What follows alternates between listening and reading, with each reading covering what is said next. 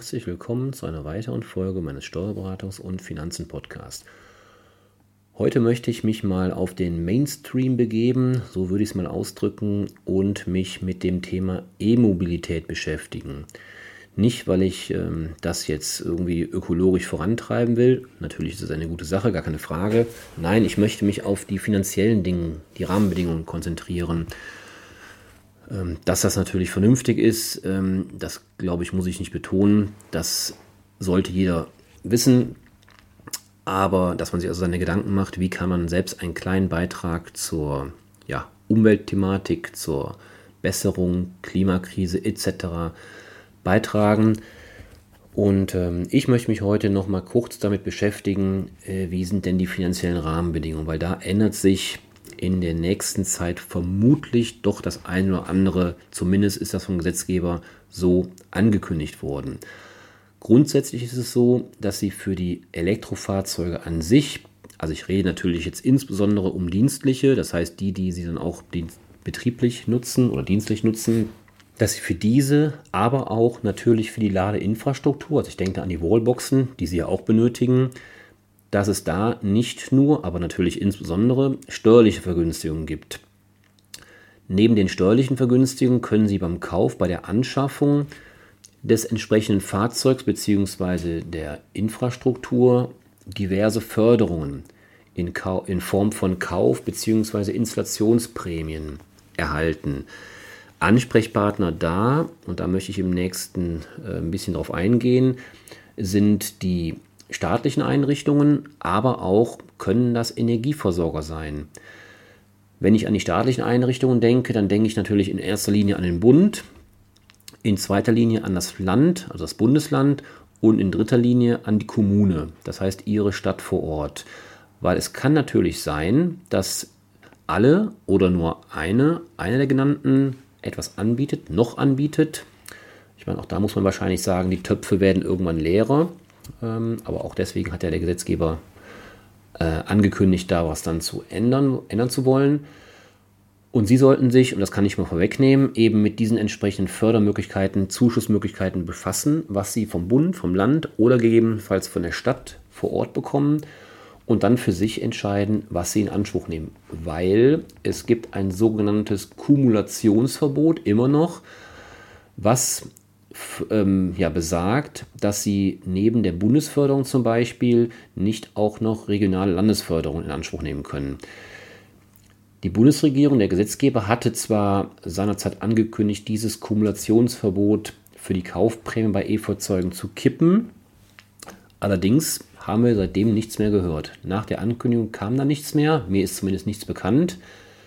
Vielmehr, und das äh, lässt jetzt äh, erahnen, in welche Richtung das geht. Vielmehr wurde vom Bundesministerium für Wirtschaft und Klimaschutz, also von Herrn Habeck, verantwortet, Ende Juli, also vor einigen Wochen, angekündigt, dass die Förderung ab dem Jahr 2023, also ab nächstem Jahr, sich konzentrieren soll auf die Batterie- bzw. Brennstoffzellen betriebenen Fahrzeugen. Also ich nenne es mal die reinen E-Fahrzeuge mal ein bisschen kurz und knapp. Und Sie können sich vielleicht schon denken, ausgeschlossen werden sollen dann die Hybridfahrzeuge. Ich finde das grundsätzlich auch den richtigen Ansatz, weil ich kriege es ja in der Praxis mit. Viele Unternehmen haben sich Hybridfahrzeuge angeschafft. Wenn ich von einem Hybridfahrzeug rede, dann rede ich von einem Fahrzeug, was dann vielleicht, jetzt bin ich kein Autoexperte, was aber dann vielleicht 30, 40, 50, 60 Kilometer vielleicht eh mit Strom fahren kann und den Rest eben herkömmlich mit Verbrennung. Das heißt Diesel oder was auch immer oder Benzin, keine Ahnung. Das heißt also, ähm, der minimale Teil ist da E-Mobilität und ähm, der Vorteil, rein steuerliche Vorteil war aber, dass eben diese Versteuerung des, des privaten Anteils deutlich gemindert war zu der sogenannten 1%-Regelung, die man klassischerweise anwenden muss. Und deswegen haben sich also viele Unternehmen Hybridfahrzeuge angeschafft. Ich behaupte mal, weniger aus umwelttechnischen Gründen, sondern eher aus steuerlichen. Ähm, und dass da nachgeschärft wird, das kann ich durchaus nachvollziehen. Wenn ich eben die Umweltthematik in den Fokus stelle, das muss man natürlich vorwegnehmen. Will ich jetzt der Umwelt äh, was Gutes tun oder will ich dem Portemonnaie was Gutes tun? Wir reden ja hier von, von Klimaschutz und ähm, diesen Themen und da sollte man sich, glaube ich, eher auf die Umwelt konzentrieren und weniger aufs Portemonnaie. Natürlich muss das in Einklang kommen, ähm, aber wie gesagt, dass die Hybridfahrzeuge nicht mehr in der Form wie jetzt gefördert werden sollen, kann ich persönlich gut nachvollziehen, muss ich ganz ehrlich sagen. Außerdem hatte der Bundesminister bzw. das Bundesministerium angekündigt, in besagter Pressemitteilung von Ende Juli soll der Kreis der Antragsberechtigung ab September 23, also nächstes Jahr, auf Privatpersonen begrenzt werden. Und weiter gilt oder, oder wurde angekündigt, dass für die E-Autos über 45.000 Euro Nettolistenpreis der Umweltbonus ab 1. Januar 2024 vollständig entfallen soll. Das heißt also, Sie merken schon, der Gesetzgeber, Herr Habeck, um ihn mal in Person zu benennen, weil er verantwortet das Ganze ja in seinem Ministerium, hat schon noch einiges vor, was da entsprechend ähm, kommt. Und allein aus diesem Grund sollten Sie sich natürlich dieses Jahr noch überlegen, weil die Änderungen sind erst frühestens für nächstes Jahr angekündigt. Aktuell ist alles noch beim Alten. Sollten Sie sich natürlich auch dieses Jahr noch überlegen, ob Sie sich eine entsprechende Anschaffung vornehmen eines E-Autos. Klammer auf, unter der Voraussetzung, Sie bekommen auch eins, Klammer zu, weil auch ich kriege natürlich mit, das ist ja mittlerweile leider üblich, dass die Lieferzeiten von E-Autos, aber auch von herkömmlichen Autos ähm, natürlich mittlerweile viele, viele Monate brauchen. Das heißt also, es wird höchste Zeit, sich mit dem Thema zu befassen.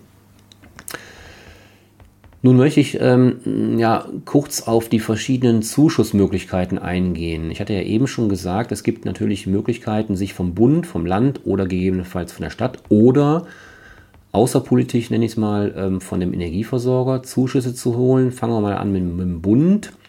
Da geht es zunächst um die Bundesförderung des begünstigten Fahrzeugs. Da gibt es den sogenannten Umweltbonus und die sogenannte Innovationsprämie.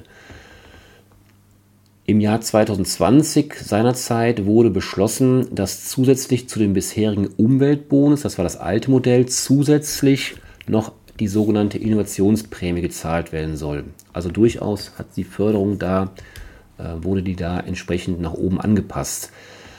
Allerdings ist es jetzt so, dass die Förderung abhängig ist vom Neupreis bzw. vom Nettolistenpreis des Fahrzeugs. Gestaffelt sind da die Beträge bis 40.000 und ab 40.000.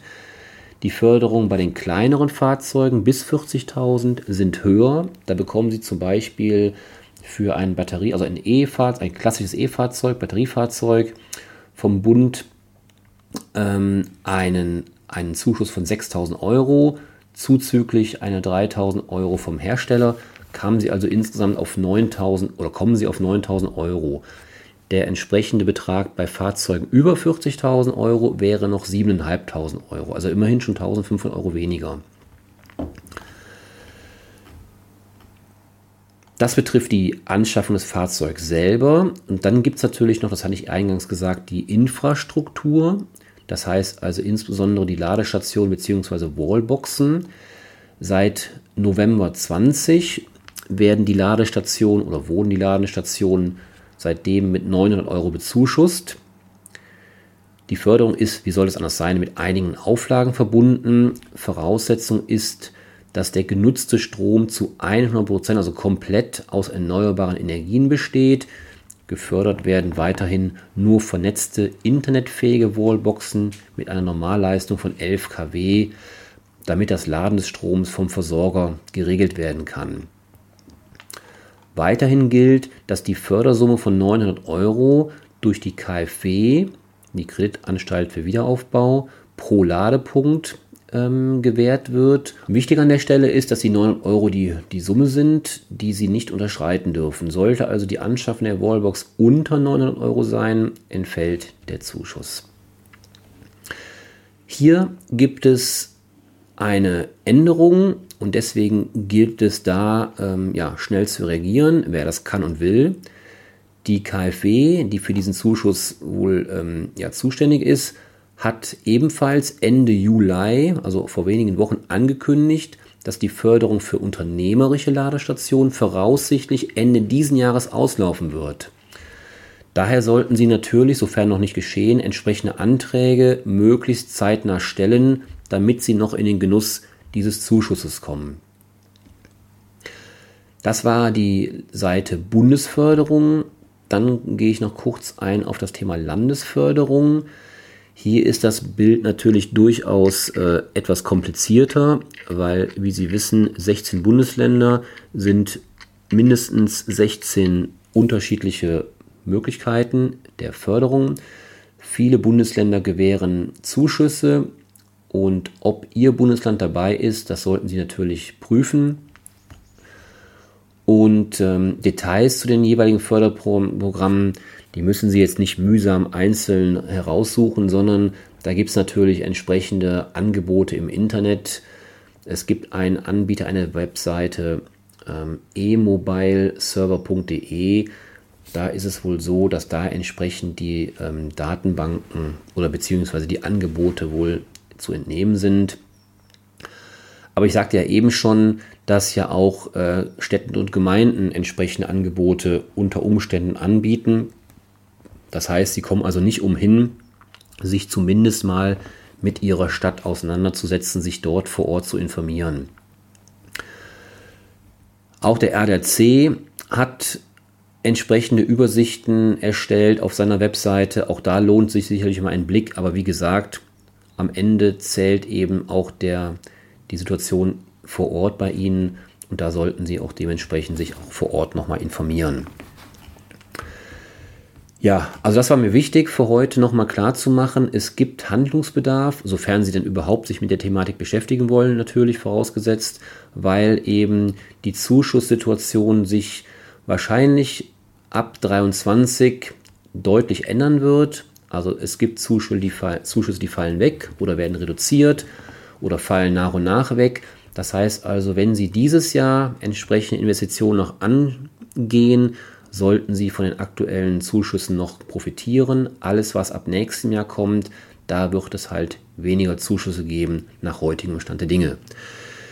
Ja, ich hoffe, meine heutige Folge hat auch Sie so ein bisschen vielleicht dazu bewegt, sich mit dem Thema Gedanken oder zu beschäftigen, Gedanken zu machen. Und wenn ich nur einen klitzekleinen Beitrag zu mehr Umweltschutz, Klimaschutz etc. getragen habe mit dieser Folge, dann bin ich schon zufrieden und wünsche Ihnen ein schönes Wochenende. Bleiben Sie gesund. Bis zum nächsten Mal. Tschüss.